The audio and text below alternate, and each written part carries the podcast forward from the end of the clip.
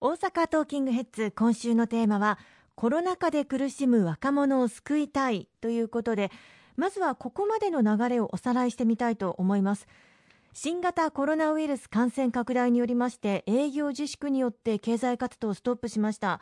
事業主の方々を救う支援策がまず最初に取りまとめられましたよね。そうですね。あの個人事業主の方、あるいは中小企業の方々の事業継続をしていただくために、持続化給付金という新しい制度を創設することができました。これはあの中小企業と法人の方には最大200万円、そして個人事業主、フリーランスの方も含めて最大100万円の支給が受けられるものですけれども、第二次補正予算の中では、これがさらに対象が拡充をいたしまして、うん、これまで対象になっていなかった今年の1月から3月に創業した事業主の方も対象になっております。最初に取りまとめられた時は、昨年までに創業した方だけが対象だったんですけれども、今年の1月から3月の間に創業した事業主の方も対象に拡充がなされました。また、あの、フリーランスの方から多くご指摘をいただいてたんですが、確定申告の事業収入だけで収入の減を見なければいけないという制度になっていたんですけれども、フリーランスの方は確定申告する際、雑所得とか、あるいは給与所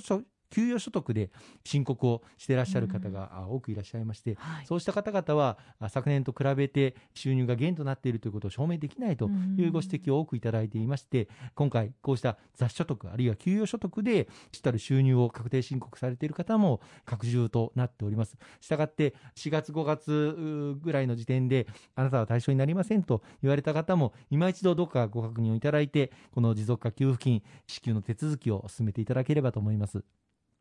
そして次に国民一律の10万円給付金となりましたね生活に困窮する方々への支援策になったんではないでしょうか。はいあの当初は所得の低いご家庭だけ、その家庭当たり30万円というのが制度でしたけれども、私ども公明党の強い働きかけによりまして、予算を組み替えを行いまして、すべての国民が1人当たり一律10万円給付されるという特別定額給付金制度を盛り込むことができました。まあ、なかなか大阪市等ですね、人口の多い市町村では給付に時間がかかっている面もありますけれども、お一人お一人のお手元に届くよう、私ども全力を尽くしておりますので、まだだという方は、ぜひもう少しお待ちをいただきたいと思いますし、申請の締め切りが近づいている市町村もあろうかと思います。ぜひまだ申請していないという方がいらっしゃれば、口座番号等をきちっと書いてですね、申請をしていただくようよろしくお願い申し上げたいと思います。その上で雇用を守る支援策ですね雇用を維持する事業主さんに支援の手が差し伸べられましたはいやむなくこの3月、4月、5月と都道府県知事からの要請によって休業を余儀なくされた事業者さんもいらっしゃいます。そうした休業する中にあっても従業員の方々の雇用を何としても守り抜いていかなければいけないということから様々な支援策を拡充をしてきました。その大きな柱が休業手当を支払っていただいている場合には雇用調整助成金というものが活用できるんですがこれまでは1日当たりの日額上限が8330円だったのをなんと2倍近い日額上限1万5000円まで引き上げさせていただき、また、一人も解雇していないという中小企業に対しては、全額国が負担をするというふうに、あの、拡充をさせていただいておりますので、ぜひとも、それぞれの事業主の方々、この雇用調整助成金、まあ、以前は申請手続きに非常に手間暇がかかる、時間がかかるといったような課題もあったんですが、これも今2週間で支給ができる、また手続きの必要な申請書類も非常に簡素化されておりますので、うん、ぜひともお手続きをいただきたいと思います。で、さらに、この休養手当を支払っていただいている従業員の方には、この雇用調整助成金というのが使えるんですけれども、様々な事情によって、残念ながら休業手当を支払うことが困難な、あ事業所で働いている従業員の方もいらっしゃいます。そこで、そういった休業手当を受け取っていなくて、休業されている従業員の方が個人で国に申請できる新たな休業支援金、給付金が創設されて、申請受付が開始をされております。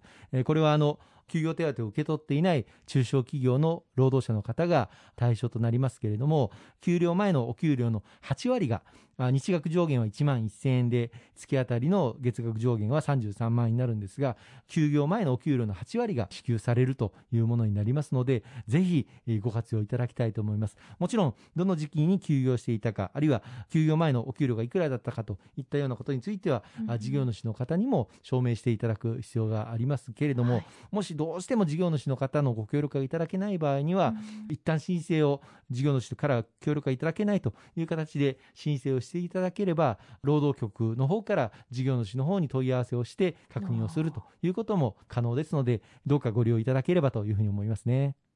そして家賃支援などもありますよね。はい。この第二次補正予算の中には、事業主の方にとって、毎月毎月、このコロナ禍であっても、固定経費として出ていく家賃が大変な大きな負担になっているというお声をたくさんいただいてまいりました。そこで、今回こうした事業主の方々に対して、家賃の負担分を支援をしようという、家賃支援給付金という制度が新しく創設をされました。これはあの、この5月から12月の間で、どの1ヶ月でもいいんですけれども、去年に比べて収入が半分に落ち込んでいる。あるいは連続する3ヶ月間で平均30%以上収入が減少している。こうした事業主の方が対象になりますけれども、6ヶ月分の家賃、最大、法人の場合は600万円、そして個人事業主の方の場合には最大300万円が給付をされるということになりますので、ぜひともこれはご活用いただきたいと思います。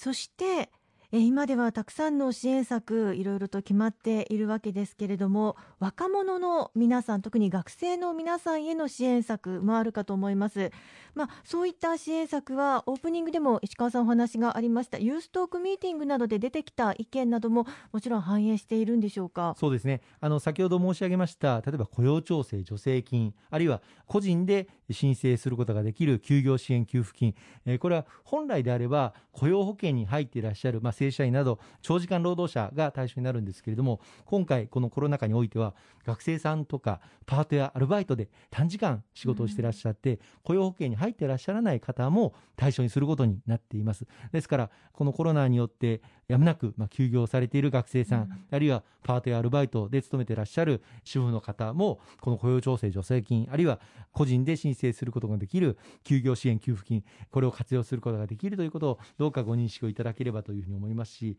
またあの先ほど出ました持続化給付金あるいは家賃支援金これもフリーランスの個人事業主の方も活用することが可能になっています。そうした若い方々フリーランスで起業された方ご活用いただけますので申請問い合わせしていただければと思いますね、うん、